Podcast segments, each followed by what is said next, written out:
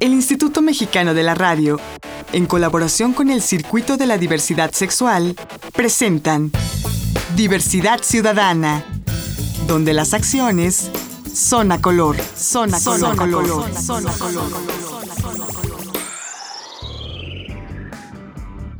Hola, hola, ¿cómo están? Bienvenidas y bienvenidos como cada miércoles a una emisión más de Diversidad Ciudadana, aquí donde las acciones son a color.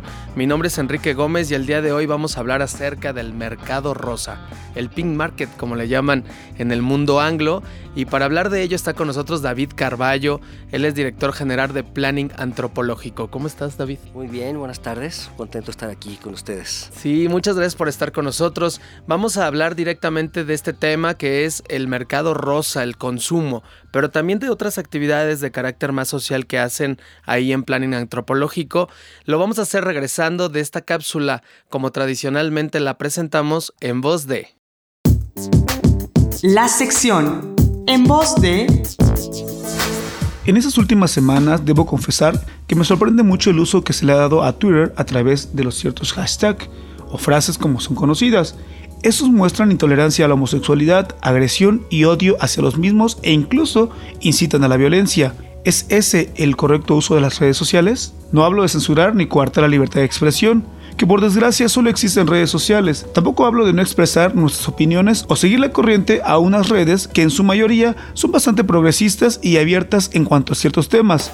Hablo de no incitar al odio, a la violencia o a la agresión. Digo, para violencia basta leer las noticias. La homofobia se vive a diario. ¿Es necesario traer esto a las redes? No. Tampoco digo que nos aislemos de una realidad que vivimos, de la violencia que se vive en muchos estados de la República, pero no contribuyamos a esta. Permitamos que las redes sean un factor de cambio. ¿Las redes sociales reflejan la realidad nacional? Esperemos que no. Espero que no sea un grupo grande de personas los que realmente crean esos hashtags o frases y no hablo sobre la adopción de niños por parejas homosexuales, donde cada opinión es válida, mientras se trate con seriedad y respeto. Hablo de otros que literalmente invitan a acciones de odio y del contenido de muchos de esos tweets. Los crímenes de odio son una realidad latente y dolorosa en el país. Basta ver cifras solamente del DF, la ciudad que se muestra más progresista y tolerante respecto al tema, tanto la sociedad como el gobierno local. En la capital del país, de 1995 a la fecha, son 229 los asesinatos documentados por razones de orientación sexual o identidad de género, mientras que en el resto del país, la Comisión Ciudadana contra Crímenes de Odio por Homofobia ha registrado 969 crímenes de este tipo, ocupando el primer lugar el Distrito Federal con 229 casos, seguido el Estado de México con 110, Michoacán con 97, Nuevo León 67, Jalisco 58 y Veracruz 56. Con 818 de los casos registrados, los hombres homosexuales son los principales agredidos. Insisto, la homofobia y los crímenes de odio son una dolorosa realidad en el país. ¿Por qué contaminar las redes sociales con esos hashtags o frases que invitan a cometer esos actos deplorables? Las redes sociales son un mecanismo importante de participación ciudadana. Las acciones a las que ahí se convoca siempre o en su mayoría logran aterrizar y tener éxito. Recuerden que no todo lo que se dice en redes sociales se queda ahí. No contaminemos nuestras mentes con más violencia y odio. Demos un uso responsable, amigable, tolerante, incluyente y de acciones por el bien de nuestra sociedad y del país. No se limiten, pero sean responsables. La homofobia no es una inocente realidad, es una realidad que ha costado miles de vidas alrededor del mundo. ¿Hasta dónde queremos contribuir para alentarla o detenerla? Para Diversidad Ciudadana, con información de arroba santivel 08 de Red Generación, Roger Lorenzo. Ya estamos de regreso aquí en Diversidad Ciudadana, donde las acciones son a color. Gracias por mantenerse con nosotros, como cada miércoles, un tema interesante cada vez. Y para hablar de, del tema de hoy, tenemos aquí en la cabina a David Carballo. Él es director general de Planning Antropológico. ¿Cómo estás, David? Bien, bien, muy contento estar aquí. Sí, muchas gracias por, por venir. Necesitábamos un experto sobre el tema del mercado rosa. ¿Qué es el mercado rosa? Pero antes, David, explícanos, ¿qué es Planning Antropológico? Eh, somos una agencia de investigación de mercado y de investigación social. Estamos enfocados a investigación tanto cualitativa, antropológica, como cuantitativa. Tenemos diferentes tipos de clientes, desde pymes, hasta empresas transnacionales, organizaciones no gubernamentales y cualquier, cualquier instancia que necesite investigar a su segmento objetivo. ¿Y cuál ha sido tu experiencia en materia de diversidad sexual o en el mercado rosa, como se le conoce? Sí, es, es, muy interesante eh, cómo comenzamos a trabajar con el segmento LGBT. Aproximadamente en el 2006, por ahí, me tocó dirigir junto con otro investigador, David Chimal, la primera investigación que se hacía en México del segmento gay, pero desde la perspectiva de consumo. No cuestiones sociales ni cuestiones de prevención, sino específicamente qué compra, cómo marca tendencias, eh, la importancia del, doble, recurso, cómo distribuye su gasto. Fue un estudio innovador en su momento, causó mucha polémica el, estudio en sí mismo, pero hubo muchas empresas muy interesadas en él. Y a partir de ahí comenzamos, me surgió el interés y comenzamos eh, consecutivamente a seguir profundizando, analizando al segmento y en el 2011, a finales de 2011, ya como plan antropológico, como independientes, hicimos ya nuevamente el levantamiento. Como una actualización de lo que ya habían hecho. Sí, sí, partimos, partimos de cero, yo diría, porque sí cambiaron mucho las cosas desde 2006 ah, al 2007. En cinco años cambiaron. Cambiaron bastante. Si tú sabes que eh, eh, el segmento LGBT es un segmento con mucha movilidad, ¿no? con muchas transformaciones, no es un segmento estático. Entonces, por ejemplo, nos cambiaron algunos hábitos de consumo, nos cambiaron eh, todo este tema de, cómo los chavos y los jóvenes actualmente se autodefinen, cómo salen del closet, sus nociones de fidelidad, todo esto, sí, sí vimos una transformación en cinco años y en el mismo término de pin market. ¿no? En su momento no era un término despectivo, ¿no? Era simplemente dinero rosa, entender los comportamientos de compra del segmento gay. Sí, sí, como cualquier otro segmento en la población, ¿no? De niños, de mujeres, de personas de la tercera edad. Exactamente. Pero en el paso del tiempo, perdón, nos dimos cuenta en estos años de que ya pin market como tal ya no es un término bien aceptado por la comunidad LGBT porque esto ha llevado a una cuestión de mercantilismo, ¿no? De consumo, de me interesa saber tus hábitos de consumo para venderte más, ¿no? Para usarte, ¿no? Exacto. Entonces, se entiende como usado. Exactamente. Entonces, por eso es que se decidió ampliar el estudio, ampliar la perspectiva y ahora es el consumidor LGBT. Y en consumidor no solamente entendemos cuestiones de productos, categorías, marcas, sino también entra consumo cultural, consumo de medios, como que es mucho más amplio el, contexto. ¿Y qué descubrieron en estos estudios, David, eh, en el de 2006 y luego los cambios hacia 2011? ¿Qué descubrieron? ¿Qué encontraron? Yo creo que de las cosas que a mí personalmente más me han gustado, impresionado, es eh, la celeridad con la que los jóvenes se han asumido, se han aceptado tienen muchos menos prejuicios, ¿no? muchos menos tabúes. Ahora encontramos chavos de 15, 16 años completamente aceptados y cuando hacemos el comparativo con el 2006, 2007, que fue el otro estudio, todavía veíamos muchos procesos dolorosos. digo, no, quiere decir que la actualidad sea fácil, ¿no? El, tema de asumirse, pero en ese entonces veíamos que todavía era mucho más doloroso, ¿no? Había muchas más barreras, los procesos eran mucho más largos y actualmente los chavitos que tienen 15, 16, pues tienen papás jóvenes, ¿no? Y eso también ayuda a que ya sea otro contexto. Esa es una de las cosas más importantes. Okay. Otra cosa es el tema de las tipologías. No son tipologías tan marcadas. Encontramos ya que los jóvenes son mucho más eclécticos. Hay una suma de tipologías, tanto de forma de pensar, de forma de actuar, formas de consumir, formas de comportarse, ¿no? Ok. Y en general, ¿cuál sería la, la tendencia del mercado rosa en México, David? Esa es, una pregunta muy interesante porque en todos estos años que llevamos trabajando con, con el segmento LGBT, hemos visto que en realidad no hay un interés auténtico por parte de las marcas, hablo sobre todo de marcas transnacionales. Eh, el interés en su momento era detectar tendencias del segmento, para aplicarlas a, su comunicación o a sus estrategias de marketing en general. No necesariamente para sacar un producto dirigido al segmento, sino contigo detecto las tendencias, ya que tú eres un trendsetter, ya que tú vas marcando tendencias o reconfigurando tendencias y las aplico al resto del mercado. Entonces sí tiene un sesgo ahí medio utilitario, ¿no?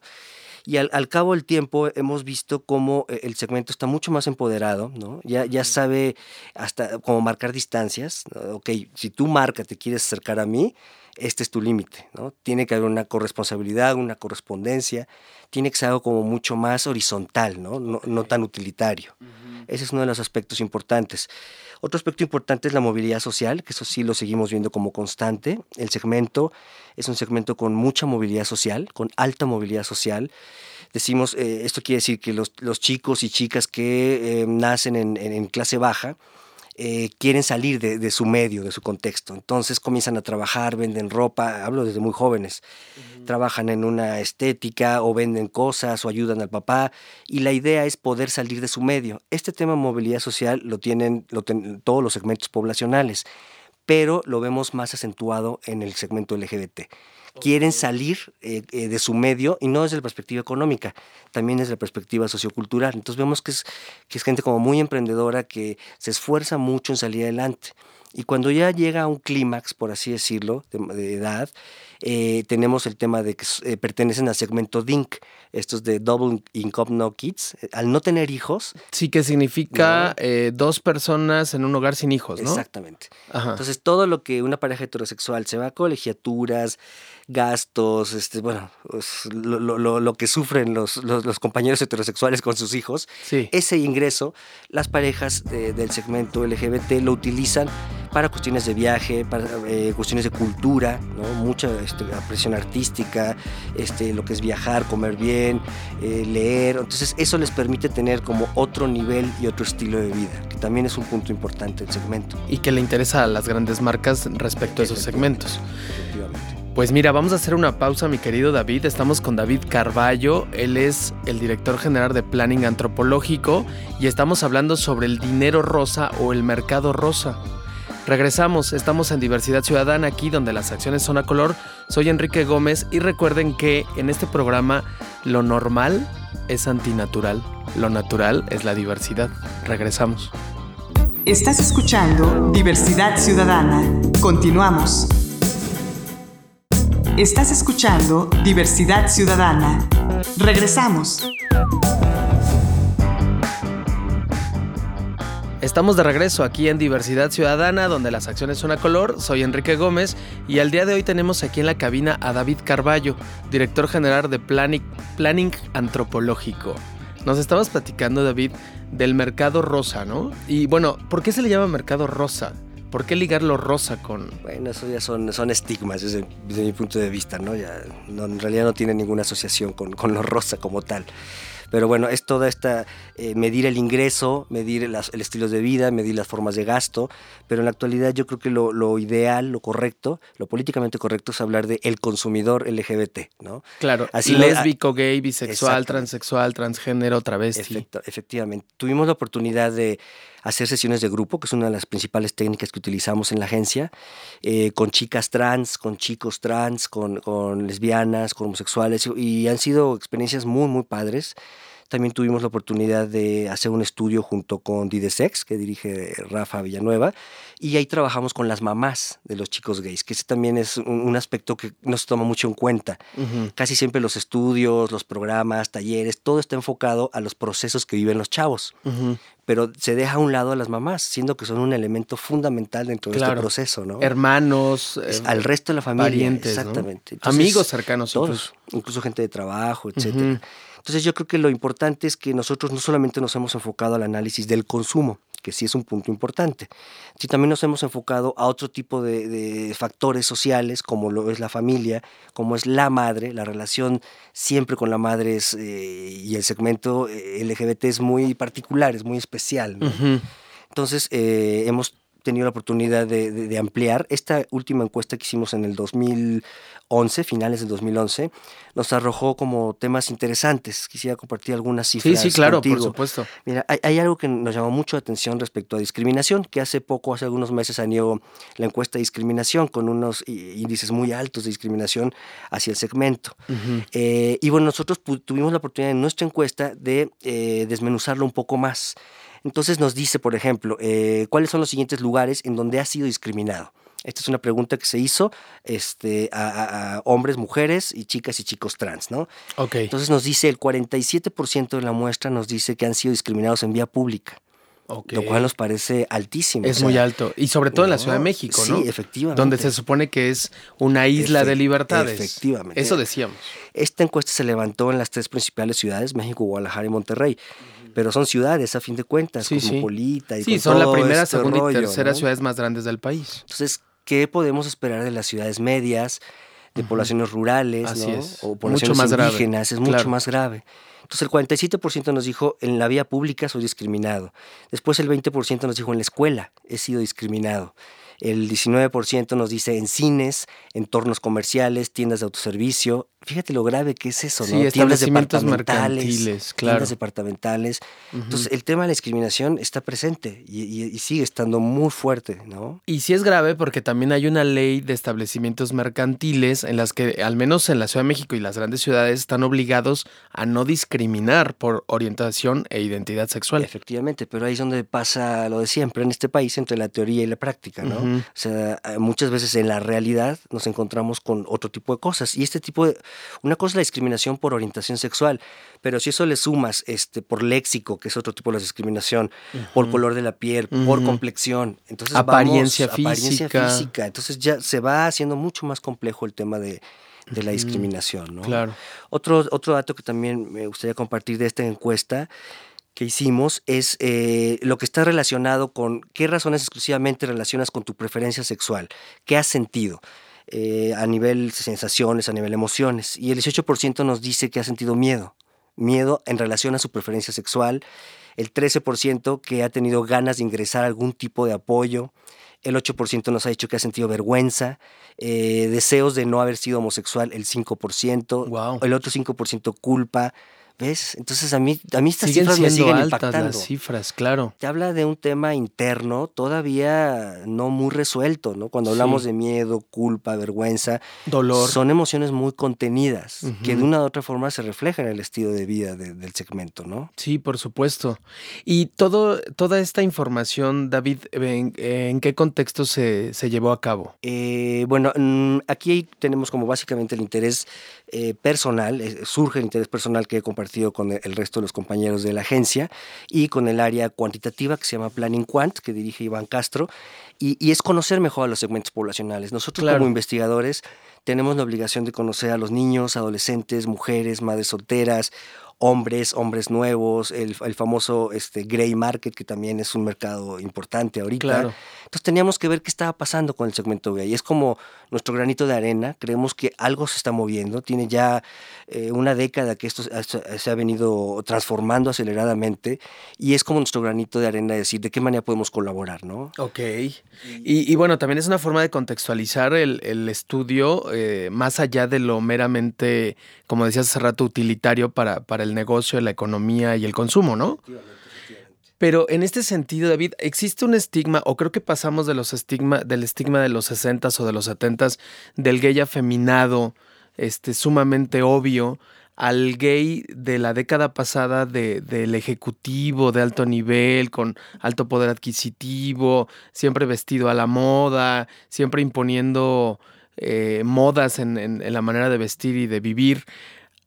De un, de un salto al otro, si hay una brecha enorme, ¿no? ¿Cuál de todo es lo real en, de acuerdo a tu investigación? Si es el Complicada, mexicano complicada. gay un, un alto funcionario o ejecutivo de a la moda? Uy, sería buenísimo, pero creo que no. ¿No lo es? ¿Qué descubrieron ustedes en su Híjoles, investigación? Aquí tenemos que entrar ya con un tema de lo que son los medios de comunicación, específicamente lo que es la televisión, que por un lado eh, genera patrones, patrones, genera eh, lazos de identidad, que, eh, lazos identitarios, que los chavos puedan identificarse en el otro, no sentirse aislados, no sentirse solos, decir, ahí hay un otro como yo, ¿no? Entonces esa perspectiva es positivo, puesto que es, un, es una imagen identitaria con la cual los chavos se, se- se asocian, sobre todo lo- los jóvenes que apenas están descubriendo, apenas están saliendo del closet. Imagínate un chavo que vive en la Sierra X, ¿no? Alejado de todo y de repente él se siente mal con el, con el mismo, es, este, tiene bullying en la escuela, discriminado. Entonces el poder, el poder ver un personaje en una telenovela, en un programa, este, le ayuda a generar un lazo de identidad. Aquí el problema es qué es lo que está generando la televisión, como esos patrones identitarios. Eh, hemos, pas- hemos evo- venido evolucionando de eh, personajes no dignos, ¿no? personajes ridiculizados, estereotipados, terribles, y cada vez se han ido incorporando otros, otras tipologías del segmento LGBT. Pero yo creo que aún no encontramos el punto medio. Como dices tú, o sea, si no es el afeminado eh, peluquero o mesero, ¿no? La jitomate y la perejila, esos personajes patéticos. Eh, por otro lado tenemos a los superempresarios yuppies. Entonces, ¿dónde está la media? Yo creo que ahí los medios de comunicación, sobre todo la televisión, tienen un, papel muy importante, y todavía tienen mucho, mucho que avanzar, porque el segmento LGBT es tan diverso como el resto de la población. Y ese es un, punto importante que, tú tocaste ahorita. A nivel social, eh, se identifican algunos perfiles del segmento LGBT, ¿no? Digamos, la población en general identifica, si el chavo es un poco afeminado o amanerado, lo identifica como gay, ¿no? Son, estoy hablando de estereotipos. Pero ¿qué pasa con todos aquellos que no, no son identificables rápidamente? Hay muchas tipologías, tanto de hombres como de mujeres eh, gays, que no, no, son visiblemente identificables, ¿no? Pasan desapercibidos. O sea, ahí lo importante es que cada vez estén más inmersos en, en estos modelos que la televisión este, va a poner como, como patrones para que estos chavos puedan ir identificando de una manera pues, más real, ¿no? Así es. Oye, David, y en todo este trabajo que ustedes hacen ahí en planning antropológico, ¿qué, ¿de qué empresas estamos hablando que se han interesado sobre este segmento? Pues en general, eh, empresas grandes, este, no sé, en su momento eh, hubo empresas interesadas, refresqueras, eh, empresas que se, que se, dedican a la diversión, ¿no? empresas de ropa también, empresas de alimentos, o sea, como que todas las empresas están interesadas en conocer tendencias. Eso es algo es algo muy propio de la mercadotecnia, que las marcas siempre están viendo tendencias, innovación, para detectar nichos de oportunidad para sus propias marcas y a partir de ahí desarrollar estrategias. Entonces, este interés que surgió ah, hace una década por el segmento gay iba por ahí. ¿De qué manera puedo generar mejores estrategias para mis marcas? ¿no? Así comenzó, pero evidentemente es mucho más potente todo lo que, lo que ha venido atrás y ha rebasado a las propias marcas. ¿no? Yo creo que aquí el paso que sigue es que las marcas en México, las empresas transnacionales, nacionales y pymes, no tengan miedo de asociarse con el segmento gay. O sea, a mí me parece impresionante cómo vas a una marcha gay, Barcelona, Ámsterdam, Madrid, este, Nueva York, y las marcas están en los desfiles, están apoyando, eh, dan dinero, apoyan organizaciones no gubernamentales, apoyan en la festividad. Y aquí no, aquí les da terror que los asocien con el segmento. ¿Por qué? ¿A, qué? se debe? Ese es un prejuicio también, porque ellos piensan que van a perder a su segmento heterosexual, ¿no? que sería el, mayor porcentaje de sus consumidores. Piensan que esa asociación de mi marca con el segmento gay eh, va a ir en, detrimento de mi propia imagen como marca, lo cual es completamente falso, porque ahí es como menospreciar un poco al consumidor y decir, todavía eres un niño, necesito irte dando las cosas poco a poco, en cucharaditas. Y no, el, consumidor mexicano ha evolucionado eh, a grandes pasos y bueno, tan es así que ha evolucionado las leyes, están reflejando todos esos avances. Entonces yo creo que las marcas tendrían que ser mucho más aventadas, mucho más innovadoras y sí generar un vínculo mucho más fuerte eh, en específico con el segmento LGBT, apoyarlos e impulsarlos y generar este tipo de alianzas, ¿no? Claro. Oye, David, si la gente quiere consultar estos estudios que ustedes hacen o alguna de las encuestas, ¿dónde pueden hacerlo? Tenemos la página que es www.planningantropológico.com. Esa es una buena forma de. Planning con doble N. Exactamente. Planningantropológico.com. Y bueno, ahí es una buena forma de establecer contacto. Y hay varias cosas publicadas por ahí en algunas revistas, en, algunos suplementos de periódicos. Hemos publicado sobre el tema. Pues muchísimas gracias David Carballo por haber estado con nosotros, director de Planning Antropológico. Es de verdad un gustazo haber escuchado toda esta información que tú tienes tan valiosa y de lo poco que hay en México en realidad en referencia al mercado rosa, mercado gay. efectivamente. Pues muchas gracias y bueno, espero estar pronto para seguir compartiendo información con, con ustedes. Pues muchas gracias David y muchas gracias a todos ustedes por habernos acompañado en una emisión más de Diversidad Ciudadana, aquí donde las acciones son a color. Nos vemos la próxima semana como cada miércoles. Mi nombre es Enrique Gómez y los espero de hoy en 8. Recuerden, lo normal es antinatural, lo natural es la diversidad. Hasta la próxima. Agradecemos la colaboración de Canal G.tv, Foro NH.com y revista Homópolis. Diversidad Ciudadana una producción del Instituto Mexicano de la Radio en colaboración con el Circuito de la Diversidad Sexual. Diversidad Ciudadana, donde las acciones son a color, son a color, color, son a color.